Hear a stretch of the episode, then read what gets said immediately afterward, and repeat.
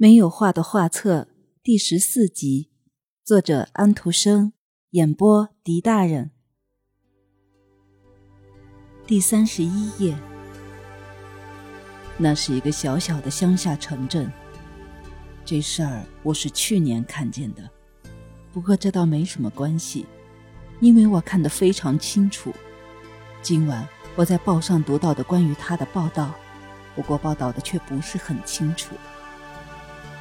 在小客栈的房间里坐着一位玩熊把戏的人，他正在吃晚餐。熊是系在外面一堆木柴的后面。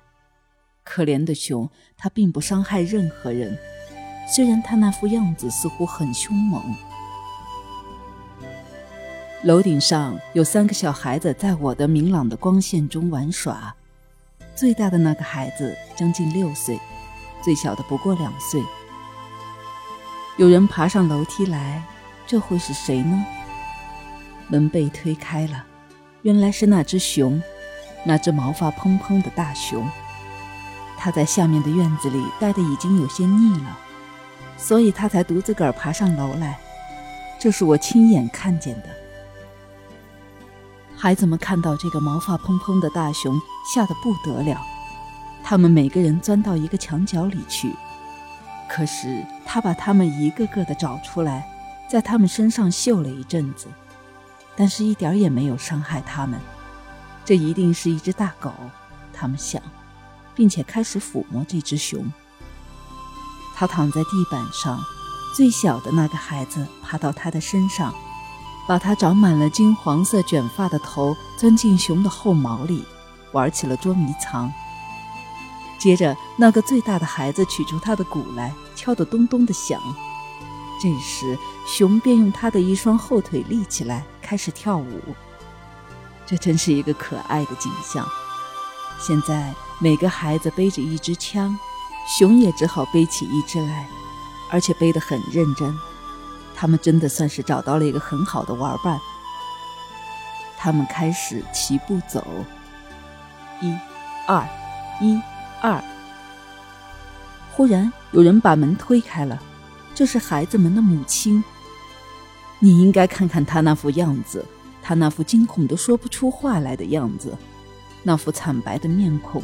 那半张着的嘴，和他那对发呆的眼睛，可是顶小的那个孩子却是非常高兴地对他点头，用他稚嫩的口吻大声地说：“我们在学军队操练了。”这时，玩熊把戏的人也跑来了。第三十二页，风在狂暴地吹，而且很冷，云块在空中奔驰。我只是在偶尔之间能看到一会儿月亮。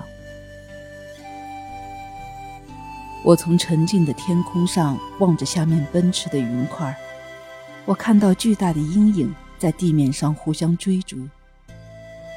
最近，我朝下面看了一个监狱，它面前停着一辆紧闭的马车，有一个囚犯快要被运送走了。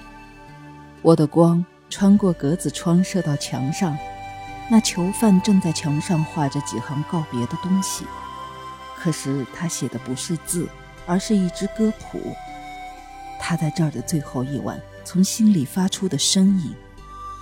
门开了，他被牵出去，他的眼睛凝望着我圆满的光环。云块在我们之间掠过，好像我不想要看到他，他也不想要看到我似的。他走进马车，门关上了。马鞭响起，马儿奔向旁边一个浓密的森林里去。到这儿，我的光就再没有办法跟上去了。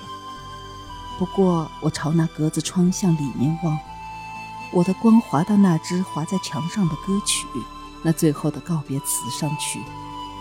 语言表达不出来的话，声音可以表达出来。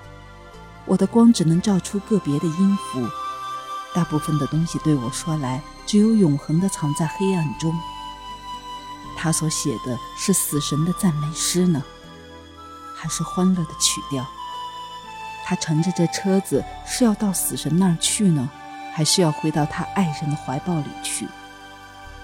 月光并不是完全能读懂人类的所有东西。我从沉静广阔的天空上望着下面奔驰的云块，我看到巨大的阴影在地面上互相追逐。第三十三页，我非常喜欢小孩子。顶小的孩子是特别有趣的。当他们没有想到我的时候，我常常在窗帘和窗架之间向他们的小房间窥望。看到他们自己穿衣服和脱衣服是那么好玩。一个光赤的小圆肩膀从衣服里冒出来，接着手臂也冒了出来。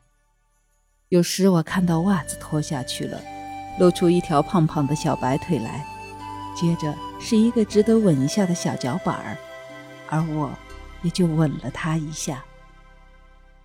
今晚我得告诉你，今晚我从一扇窗子望进去。窗子上的窗帘没有放下来，因为对面没有邻居。我看到里面有一大群小家伙，兄弟和姐妹。他们中间有一个顶小的妹妹，她只有四岁。不过像别人一样，她也会念主导文。每天晚上，妈妈坐在她的床边听他念这个祷告，然后他就得到一个吻。妈妈坐在旁边等他睡着。一般说来，只要他的小眼睛一闭，他就能睡着。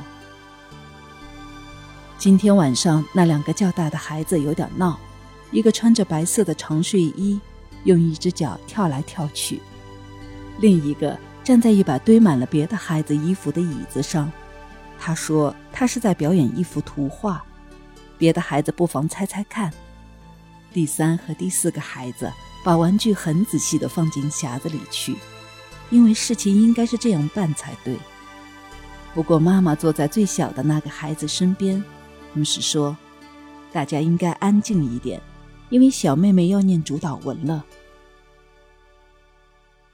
我的眼睛直接朝灯那边望，那个四岁的孩子睡在床上，盖着整洁的白被褥，他的一双小手正端叠在一起，他的小脸露出严肃的表情。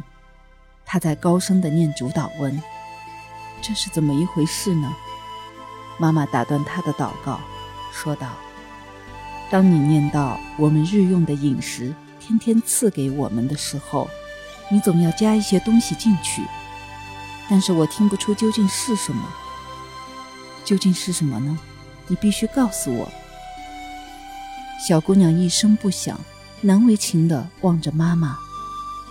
除了说我们每天的面包，您今天赐给我们以外，你还加了什么进去呢？